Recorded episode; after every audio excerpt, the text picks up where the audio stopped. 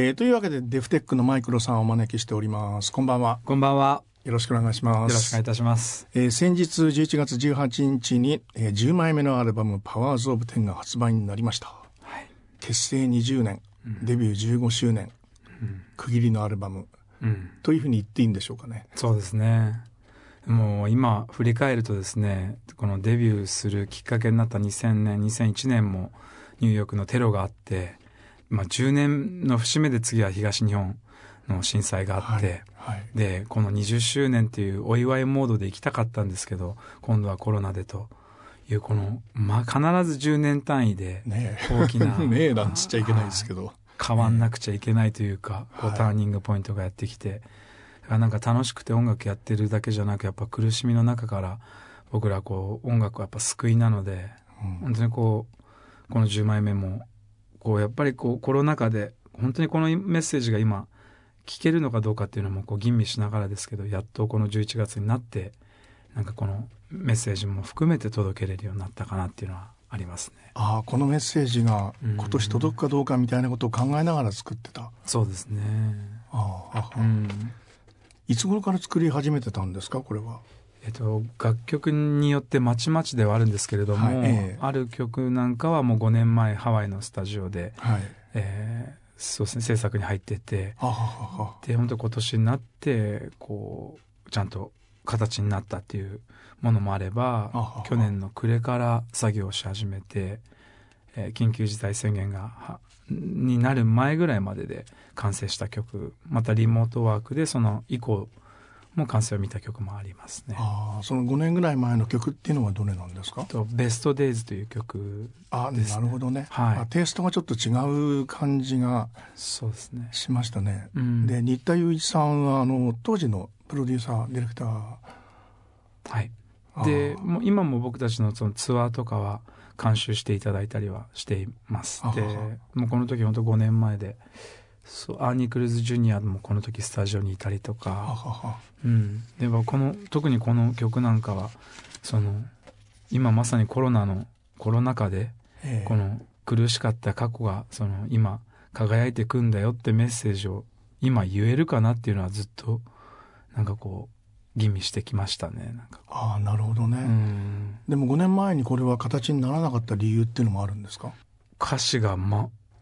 5年間書けなかったですね。あ。この曲に関しては。5年間歌詞が書けなかった。うん。でデモが出来上がってくんだけどみんながうなずいてくれないのと自分がうなずけない、はい、また2年目3年目でも新しく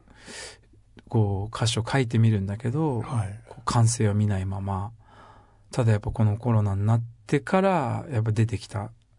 日本語と英語の紡ぎ出せたっていうのもありますね。あなるほどね。これは今年だったから形になった曲っていうことでもあるんだ。うんうん、あでもこの、まあ、1曲目の「サーフ・ミー・トゥー・デ・オーシャン」からですね、うん、あのとってもこう、まあ、心地よい始まり方にはなってますが、うん、そういうその全体で意識したことを、まあ、その言葉のこともあるんでしょうけど、うん、やっぱり、まあ、音の作り方とかシェンさんと話し合ったりしてる中でこう今回だからこういうものにしようっていうのはあったんですか？サウンドデザインに関してはやっぱり自分が、まあ、結構リーダーリーダーシップをこう発揮させてもらって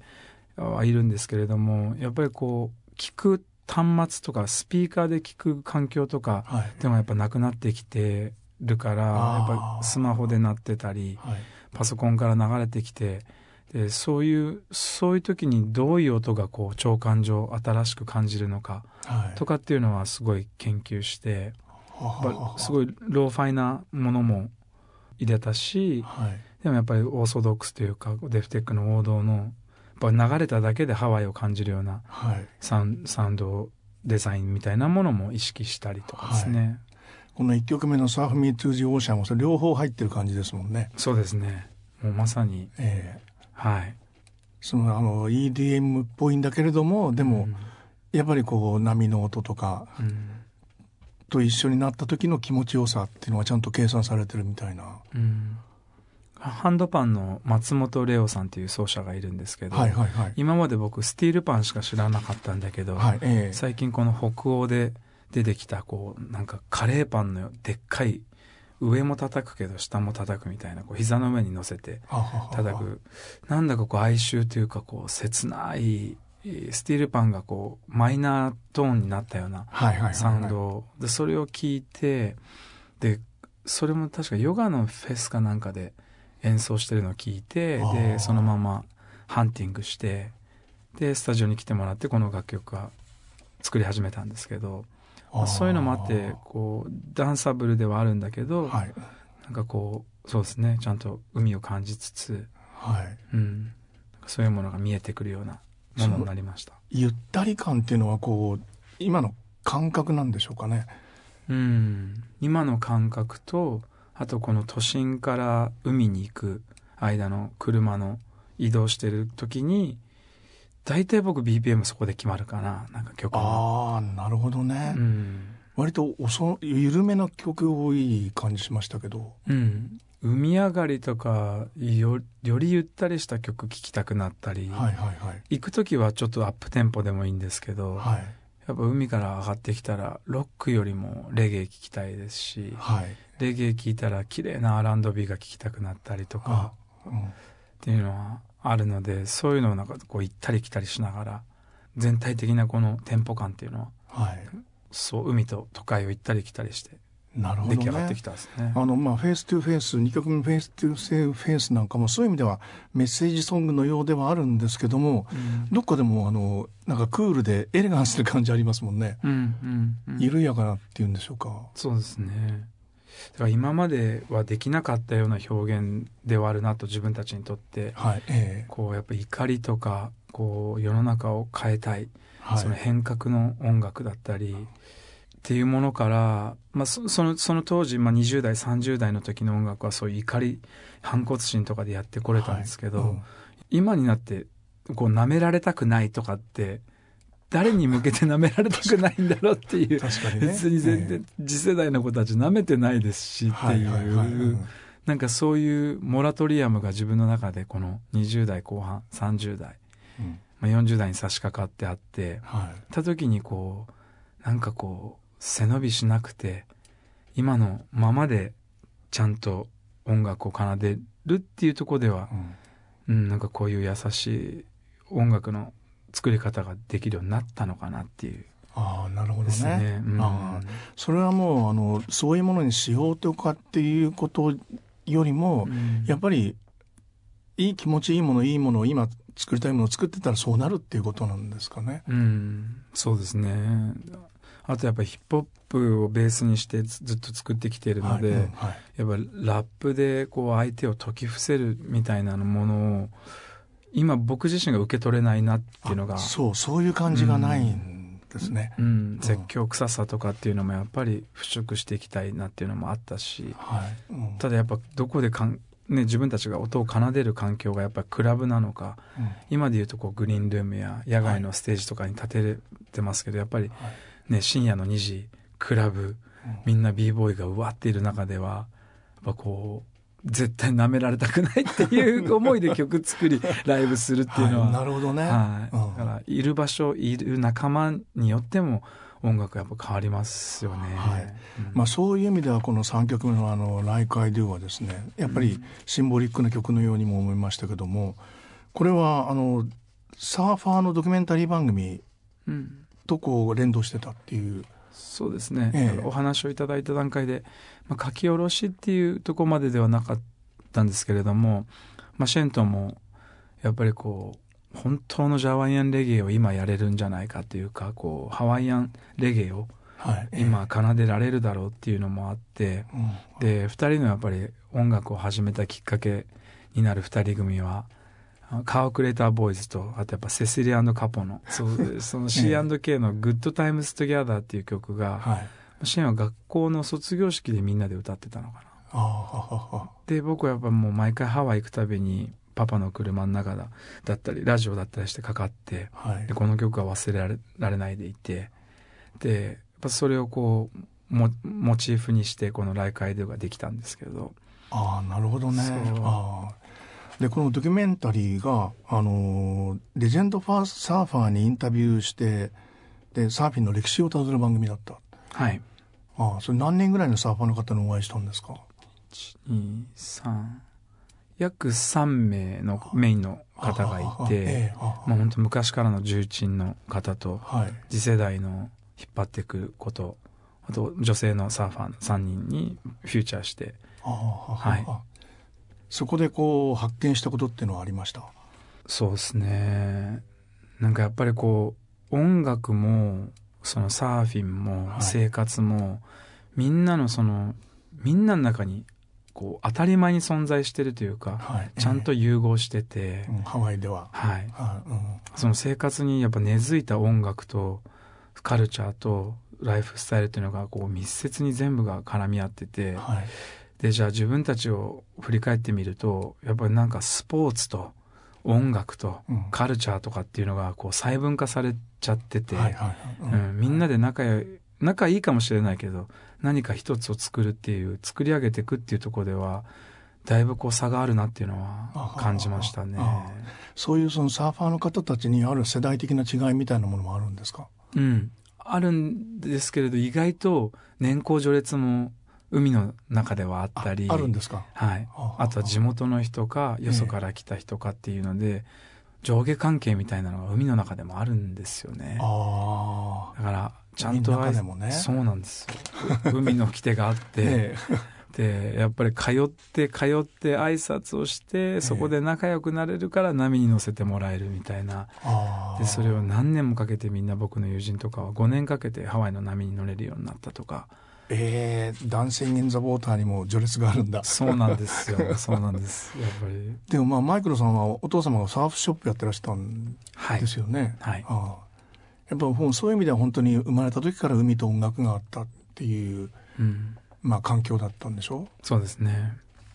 でその上でやっぱ僕は東京サーファーなので、はいええ、どこにどこの海行ってもビジターなんですよねあ東京のやつはそうなんだ、はい、ローカルポイントがないので、えでやっぱりそういうそそこでの礼儀というか、はい、やっぱりそのそういう先輩たちもやっぱりさっきの舐められたいんじゃなくて、はい、やっぱ先輩たちもみんな気に入ってくれて、はい、海で聴けるような音楽を作らないとこう僕の生き生きていくポイントというか、はいはい。えー、海でもそうですし陸でもその自分たちの仲間もそうですけど、はい、その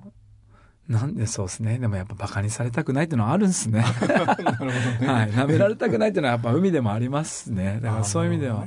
こうサーフミトゥディオーシャンとか次、みんなこうローカルの人たちとかも絶対自分の人生とリンクするし、はい。なんかそういう意味では僕も海と音楽とが切っては切り離せない、はい、くやっと慣れたのかなっていうところですね。なるほどね。はい、今年その2020年だからまあ、サーファーの方たちのライフスタイルとかサーファーの方たちをご覧になってて今年だから思うことっていうのはありますか？うん。今年まあ本当はオリンピックあるとして、はいええ、でしかもサーフィンが初めて競技として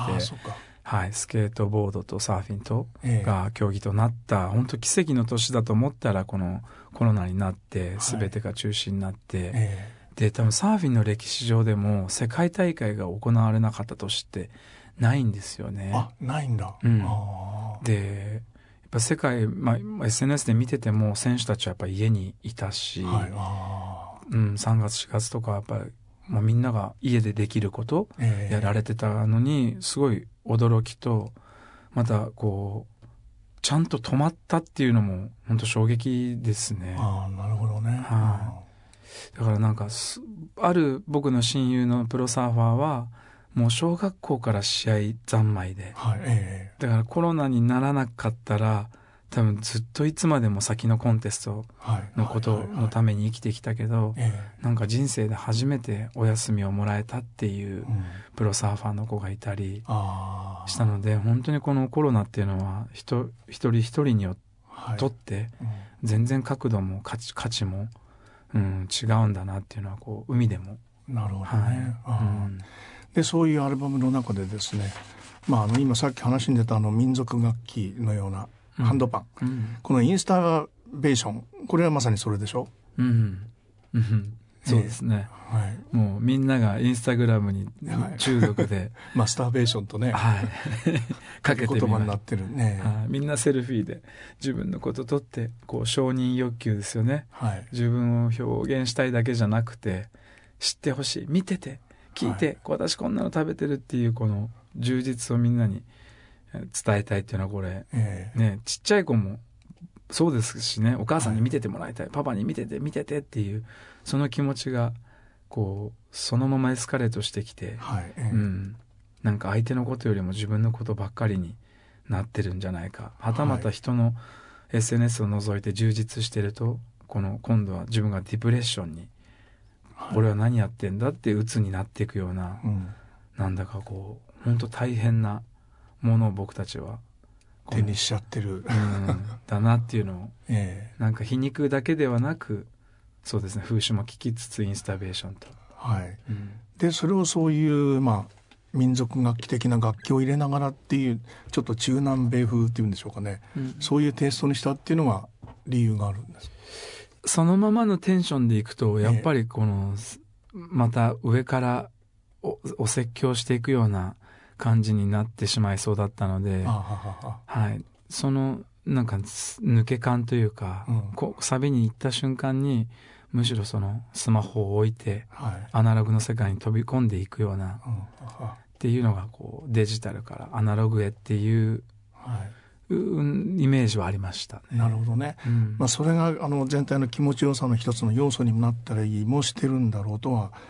思うんですけどね。うんで熊井五郎さんって最近おやりになってらっしゃるんですよね。そうですね。ここ数年ツアーから、えーはい、デフテックのツアーにはほともう必ずキーマンとしていてくれて、えーはい、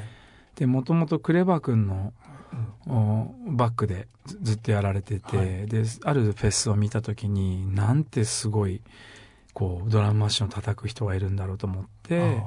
でナンパをし 時をかけて、ゆっくりゆっくり、はい、自分たちのもとへおびき寄せました。やっぱり今までこう自分たちのないものを持ってる人だなっていうのがあったんですそうですね。DJ だけでは表現できない。また他の楽器ドラマーだけでもその音が出ないんですよね、はい、やっぱり。なるほどね、うん、でそこにあの長丁さんってアコースティックの名手の人でしょ、うん。まあ、そういう人も組み合わせたりっていうのもこう今回はですねあの長丁はその新田雄一君プロデューサーから、はい。ええまあ、新田君もいるんですけどあの長丁にプロデューサーを一任しましてあ長丁さんプロデューサーなんだ。はい今回はなるほどね。見とっていただいて、えー、でそれも新田君の指示で、はい、もうかなり長丁は新田 DNA がもう注入されたのではい。っていうので長丁が指揮を取ってもらってですね。だからあともう僕はあの指導で進めた曲に関してはクレジット入ってなかったりするんですけど基本的にもまとめてるような長丁が本当に成長して最初は一本のギタリストだったんですけど、はい。えー、今はもう全部トラックメイクからもう何でもできる子に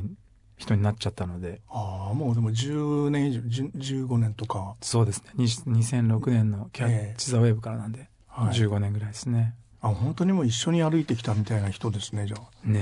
え女房ですね。デフテックの女房は長丁です。ああなるほどね、うん、まあそれはもう全体のトーンまああの「I like me」なんかもそういうテイストっていうことなのかなっていう。思います僕も。ああ、はい、この「I like me」がですねデータイムとナイトタイムと両方あるっていう、うん、この心は何なんでしょうって。えっとまずはナイトタイムからできて、はい、あははは。僕がこう、ま、相馬君っていうまたこれも新しい、はい、新進系の若いプロデューサーの子で、まあ、今デフテックとベイビーメタルもちょっとやってたりとかあとはなあとレンという長渕剛さんの息子で、はいえ。ー、もう日本和製版、えー、あれですね、えー、エド・シーランと僕は呼んでるんですけど、えー、もうギター一本で。あのルーパー使ってやる子がいるんですけども本当に素晴らしいアーティストでその子たちを今手がけててでその相馬君と僕が作ると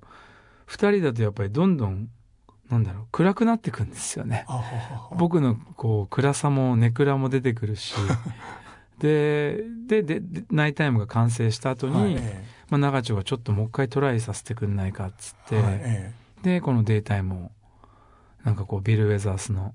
ラブリーデーみたいな感じで仕上げてきて、はい、テンポも変わってて、うん、でなんだ急にすげえアレンジ変えてきたなと思ってて、えとまあ、少し時間を空けた時にこれ両方ともいいなってなってきて。あうん、これはあの歌われてるこの、まあ、恋愛というのはこれはどういうふうに聞けばいいんだろうな。ご自分ですかとは聞けないでしょうし、うん、ストーリーがあるんですかこれは。これは自分が何パーセントかで、ええ、シェンと僕の中でこう立てたなんかキャストが、はいはいはい、空想の架空のキャストがいて、え、その男の子と女の子のことを歌ってますね。ああなるほどね、うん、結局自分の恋愛だけで当てはまはめていくと、はい、あと何曲かしか生まれなくなっちゃうから。確かにね。そんなあと10回も本気で恋しないと思いますし僕は。はい、えー、はいまあ、このお互いがあの、まあ、相手がそれぞれいるみたいな関係、うん、僕は君の最初で最後の浮気相手ですもんね。うん、ねそんな最初からやっぱお互い処女童貞です。はい、はい、バージンです。な、じゃ何もまっさらな状態で出会いましたって学生の頃はあったかもしれないけど、はい、じゃあどっから恋愛したらいいんですかっていう、はいええ、すっごい綺麗な子が好きなら、彼氏がいちゃうのは当然じゃないですか。はいはいはい。じゃあ、別れるまで待ちますって、えど、どっからがっていう思いも、そういうのもあって、じゃあこれが最後の、ね、僕は君の最初で最後の浮気相手っていいなと思いまして。うん、こういうその、まあ大人のラブストーリーみたいなものをストーリーがこう歌われてる歌ってもあんまりなかったんじゃないですか？うん、ないですね。皆無に等しい。はい、皆無に等しいですよね。はい。でもそれがまあ、そういうのがこう全体の色っぽさだったりするという、う、そういう年なのかもしれないですけどね。あと、大人になんないとこの僕サビの、あの、要は、あなたのことが好きな自分が好きっていう、ね、10代の青春時代ってその子が好きじゃないですか。はいはい、その子が好きで一生懸命になったる分だけ、なんか喋れなくなっちゃったり、はい、自分の能力発揮できなかったりとかってその自分が嫌になっちゃうような恋って、えー、僕自分も当てはまるんですけど、はい。うん、その子のことが好きでその子のことが好きなこの今優しくなれる自分が好きって、はい。うん、これやっぱちょっと成熟しないと、うん、自己愛じゃなくてですね、はいはいはい。うん、僕といる時の君も君は好きでいてほしいってことですよね。そうですよね。はいそれを大人の恋愛と呼ぶんだっていう話を 何の話してるんだでこの、まあ、そういう間にですねこの「ザ・フォイーロ・ゴチェン」うん、えこれはまあ内面的な、うん、まあ、マイクルさんらしいといえばらしい、うん、そうですね。なんか自分にとってはセラピーだったり自己分析だったり、はい、あのやっぱり小さい頃からこう、まあ、厳しく育てられたっていうのもあるんですけれど、はい。えー、やっぱり親が怖い両親が怖い大人が怖い怒られると怖いとかっていうこのトゲが刺さったまま来たなと思って、やっぱ30超えてもやっぱ母親に叱られたりまだするんですけど僕は。でその怒られた時のトーンを聞いた時にもう心臓がバクバクバクバク、はい、決してこうね体力的には負けないんだけど喧嘩したら、そういうことではなくてやっぱり小さい時のトラウマがあまりにも厳しかった部分っていうのがやっぱ残ってたりして、はいそういうこの心の棘をどうしたら抜けるんだろうかとか、うん、かなりまあ自分前半戦僕のネガティブなダークサイドがあのがっちり出てる曲だなと思いますね。はい、でもまああの音サウンドはダークじゃないですもんね。うん、うん、これはやっぱなんかちょっと僕の相性の良さだなっていう。はい、うん僕の気持ちに対してやっぱポロンって横で弾いてくる、はいえー、サウンドが良くて、はい、でこれコード進行も多分僕も2人でギター弾いてるのかな。そうそうそう。で最初に僕が提案して、えー、それがだんだん進化していったんですけど。うん、曲までがね切なくなって悲しくなりすぎちゃうとやっぱり、うん、うん、重たくなっちゃうんで、はい、この辺が僕の落としどころだったかなっていう。なるほどね。はい、うん、そういうそのバランスの良さっていうのは、やっぱり今までのアルバムとは違うものがあるんですか？うん。なんか、最初の初期衝動じゃないんですけどやっぱ最初のファーストアルバムって、はい、まだ CDR とか MD で自分たちでダビングしてはみんなにすごい配って「聞いて聞いて」っていうもうとにかくこれ最高だから聞いてって配ってたんだけど「キャッチ・ザ・ウェーブ」ぐらいまでですかね、でも4枚目5枚目になってくると、なんだか本当にいいのかなとか、世界も見えてくるし、世界の音楽も自分の中に入ってきてるし、するとこう進められない時代があったんですよね。あ進められない時代があった。うん。なんかでしかも CD ももらってもらえないしあんま喜ばれないしじゃあ USB で渡すのかとかってなんか味気ないし、はい、っていうのもそうだしなんかこういいのにまあ自分だけ良ければじゃないんだけど、うん、もうちょっと離れた人たちはいいって分かってくれるはずだけどこの身内の人たちが、はい、うん、どうなんだろうっていうのがあって、はい、なんだけどこの10作目になってから今もう僕どんどん友達に渡してるんですけどだからそういう意味で、ね。うん、それぐらい自分にとってはなんかこうちゃんと聞いてほしいし、うん、それぞれの今の環境で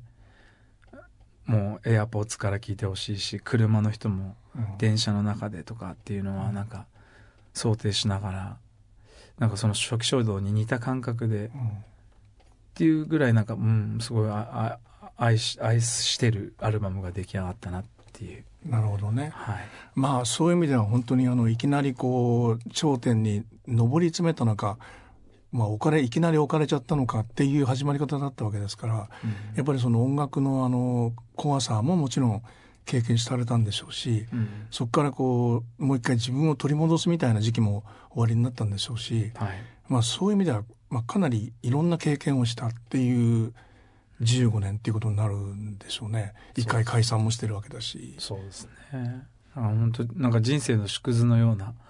生死とまあ生き死にはまだ経験してないけど、はいえー、もうその誕生から解散という死を迎えまたリバースというこうリボーンというか、はい、また再結成という新しく生まれ変わりっ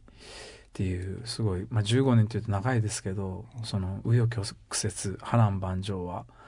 だいぶ濃いんじゃないかなと思いますね。やっぱり自分のあの足元とか自分がどこにいるか分かんなくなった時期っていうのも当然あるんでしょうしね。うん、うん、20代5歳でヒットして、うん、やっぱり印税が入ってきて価値観とかあんま狂わなかったですけど僕は。でもやっぱり、うん、やっぱりずれますよね。うん、20年ってことは成人っていうことだ。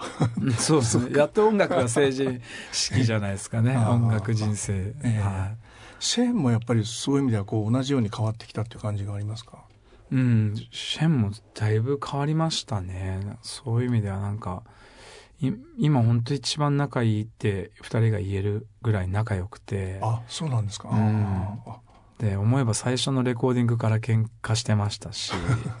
えそれは何の喧嘩だったんですか？僕があまりにもオーバープロデュースどうしてるっていうこうこうしてほしいああしてほしいこう歌ってほしい、はい、ハーモンはそこじゃないこのハモで歌ってほしいっていう、うん、その彼を彼じゃなくさせてしまうようなプロデュースワークをしてたからああなるほどね。はい、僕色に染めたすぎてっていう。なるほど、うん、でもそこそれでヒットもしてるから当時は渦中は分からないんだけど、うん、今シェンに聞いてみるとでもあの時がなかったらやっぱり今の僕らはないからっていうふうに振り返ってくれたりしてて。なるほどね、うん、その途中は分かんないですよね。ああ、うん、でも彼もそういうところにちゃんとたどり着けてるっていうことなんですもんね、うん、当時はだからすごい自分探し自分探しってシェンはよく言ってて、はいええ、解散するのも自分探しの旅に出たいって言って3年ぐらい、はい、まあ、ハワイに帰るんですけど、はい、その間に3年経って子供ができて、まあ、僕の僕に連絡が来てってい。う時から自分探しではなくて、はい、なんかこうそういう意味ではこうちゃんと自分のアイデンティティと、うん、そそういうものが取り戻せて再結成に至れたのかなっていうふうに思います。でまあ再結成さした後はもうこうツアーもあのまあアジア行ったり沖縄行ったりって今まで行けなかったそれの当時デビュー当時行ってないようなところにもずっと行けてるわけでしょう。そうですね。上海台湾、はい、香港。そうですね。なんかアジアも少しずつですけれども。はい、うんあのまま行ってたらでもドームツアーできたんですけどね。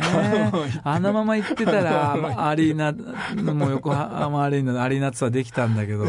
やめちゃってるからすぐにね、うちら。まあでもそこに行ってたら、今どうなってるか分かんないってこともあるでしょうしね。そうですね。人間的に成長できたかどうかっていうのはまたちょっと僕も。あいつら嫌なやつになっちゃったよなって言われてるかもしれないしみたいな。大いにあると思います。本当に。まあそれは分からないですね。これからがまあ証明するんでしょうけど、はい、でもそういう中でですね全編英語の曲がありました「Make, Make Some Noise」フィーチャリングこれは Y? YAY YAY In and the end で YAY ですね。ああシェンの新しく作ったプロダクションのチームでレコードレーベルっていう感じですね。なるほどね、うんでそうここ数年ここ数年もう精力的にそのソロ活動もシェンも、はい、この YAY とやってきてて、はい。えー、でこの曲なんかはスタジオにパンって呼ばれて、はい、楽曲聴いてくれっつってみんなにあのはいなんかこうおすすめっていうか、うん、これどうだっつってプロモーションされていいじゃんっつって僕もじゃあ歌詞書こうって、えー、なんてみんなが協力してくれてはい。でフォーマイクになってるんだはい。ああちゃんと15年歌ってますもんね。そうですね。でもそういうその、ハワイと海っていうのは、うん、切っては切れない、なくせない、ずっとあるベースになるんでしょうけど、うん、それはこう、他の、まあ日本のいろんな同じ時代に出てきたヒップホップの人たちとは全く違うものが、それによって生まれてるっていう感じがありますか？まあそのジャワイアンというのはそうなんでしょうけど、うん、そうですね。今、僕はハワイで大好きながらランドン・マクナマラっていう子がいてこの子はビッグウェーバーなんですけれど、はいええ、ジャック・ジョンソンの本当に後にこの子ぐらいかな本当にプロサーファーで、はい、でサーフィンもうまくて音楽も素晴らしくてっていう子たちが今2 5 6歳なんですけど出てきてやっぱ自分たちの若い時を見てるようなこうもうしかもやっぱ僕らより全然サーフィンもうまいしもうビジュアルも僕は大好きなんですけど顔もかっこよくて声もレゲエなもうすごいハスキーな歌い手なんですけどなんかこうそういうサーフミュージックがこうちゃんとなんだろうなスポーツと音楽の関係と全然やっぱ違って、はい、やっぱサーフィンと音楽と海っていうのがやっぱみんなこう密接に関係してて、はいえー、うん、でアスリートもそこにいて、うん、音楽家たちもやっぱみんながいてっ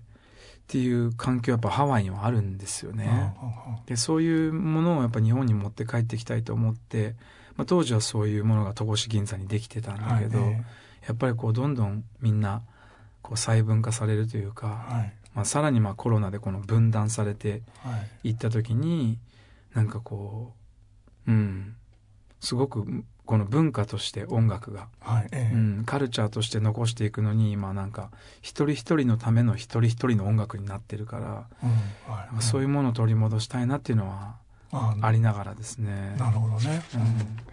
うん、まあアロハスピリットっていうのもそういうことの中に入ってくるのかもしれないですしね。うん。あの日本の音楽シーンの中での自分たちみたいなこう立ち位置がこう見えてるっていう感じですかね。いやいやいやまだまだですね、うん、ただやっぱりこう一番難しいことを選んでるなとも思ってるんですよねデフテックが、うん、はい。まあインディーズっていう形もそうでしょうしね。そうですね。ままず逆境を選んででかつ全部をまあある人から言えば英語のサビは英語に逃げるなとかっていう人もいるから。あまあ、いるでしょうね。日本においてですね。そうでしょうね。はあ、その、響きに逃げるなっていうことも含めて、はいえー、まあ、そういうのもありましたし、はい、なんだけど一番難しいこの日本語と英語のミックスと、はいはいはい、で、みんなが全部が理解できないし、うん、っていう、針の穴を通すようなそんな感じが僕はするんですけれども、はい、でもここが一本通れば、うん、やっぱり後に続ける、ね。うん、うん、子たちもいるなっていう思って、うん、でやっぱ全然僕らを飛び越えてきてくれたワンオクロックとかは、はいはい、もうまさにライズとデフテックの、はい、もう間に生まれてきたような子たちだし、英語ですもんねほとんど、はい、半分ぐらいね、はい、で英語と日本語のバランスとかも、ちょうど本当にそのぐらいのバランスだったり、はいっていうのはだからこれ今はもうだんだんそれがメインストリームで流れてきてはいるから、うんはい、あとはだから僕た僕たちももう一つ頭を突き抜けるにはやっぱり all English の曲を、うん、もうさっきあの「 Make Some Noise でもあったんですけど、はい、こう言語の壁っていうのは打ち破って世界に行きたいなっていうのは思いますね。うん。それがないと日本の文化に風穴が開かないかもしれないっていうところに今あるんでしょうしね。うん、うん、ストリーミング時代さらにマーケットをやっぱり視野を広げていかないと、うん、でアルバムの最後の曲がですね「All I Want Is Your Love」はい、もうやっぱりラブっていうのは必ずたどり着くべきものでありたどり着きたいものであり、うん、歌っていきたいものでもあるんでしょうしね。うん、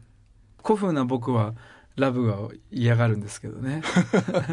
その愛愛とね憎しみはこう表裏一体だから、昔の日本はやっぱ愛をよくいいとはされなかったじゃないですかっていうね、まあ愛してるというよりもこう大切に思うっていう方がこう、はい、そういう意味では僕はやっぱ大事にしよう大切に思うっていうことを日本語ではよく使うんですけれど、はい。うん、それをやっぱひっくるめてまあ、今はもうラブに昇華するしかないのかなっていう。うんうん、そうあの憎しみっていう、まあ、いわゆるダークサイド的なものをあんまり今回見せてませんもんね。うん、次かな。まあ見せなくてもいいっていうのもあるかもしれないし。そうですね。ね世の中が明るかったらダークサイド見てもいいと思うんですけどね。あ確かにね、うん、世の中なんかあまりにもリアルでスリルと、はい、あまりにも現実のが怖すぎるから、はいはいはいはい、やっぱり、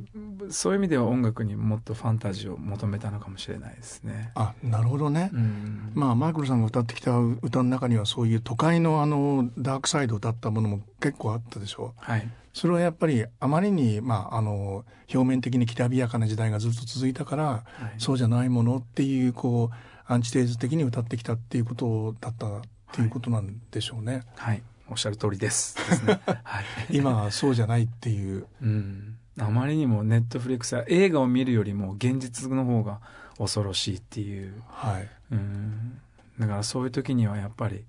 もっと優しい歌を聴きたくなるし僕自身も、うん、この「All I Want Is Your Love の」あのアコースティックな響きとちょっと速いリズムみたいなのが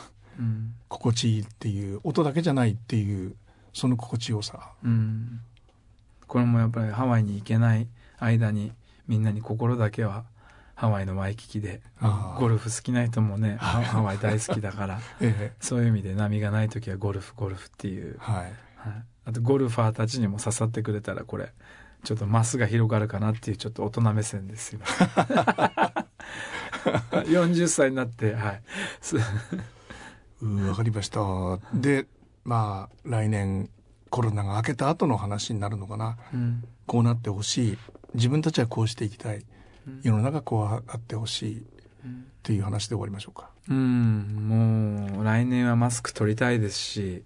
密、密が大好きでこの仕事をしてきたし、ライブハウスパンパンにするためにみんなやってきたのに、密るな、マスクしろ、人と人、人ね、このコンソリデ、ソリデイとか、まあ、みんなを孤立化させていく、分断させていく2020年だなって思うんですけど、やっぱ来年はオリンピックもあるし、で、まあこれは本当世界中がの問題なので日本だけでは言えないことですけれども、その先にあるのってワクチンができれば OK とかっていうことだけじゃなくて、なんかもっと人間の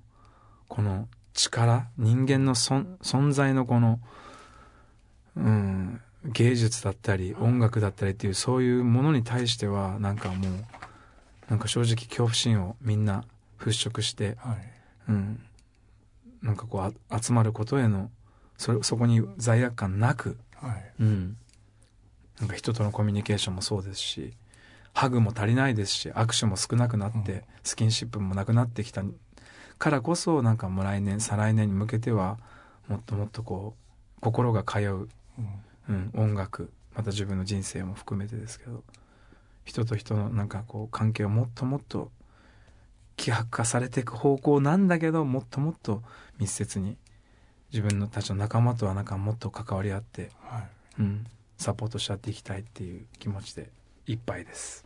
パワーズ・オブ・テンっていうじゃこの言葉に込めたもの。もうん、あパワーズ・オブ・テンそうですね。まあ、10かけ10乗っていうことなんですけど、はい、やっぱり人間は1たす1ではなくて僕としても1かける1がやっぱり無限にも広がっていく可能性を自分らの中に見出せたから1対1 Face to Face を SNS から Face to Face もうとにかくこの10枚目のアルバムデフテックの10枚目のアルバムを携えてみんなもなんかこうそうですね自己実現もそうですし、うん、自分の夢に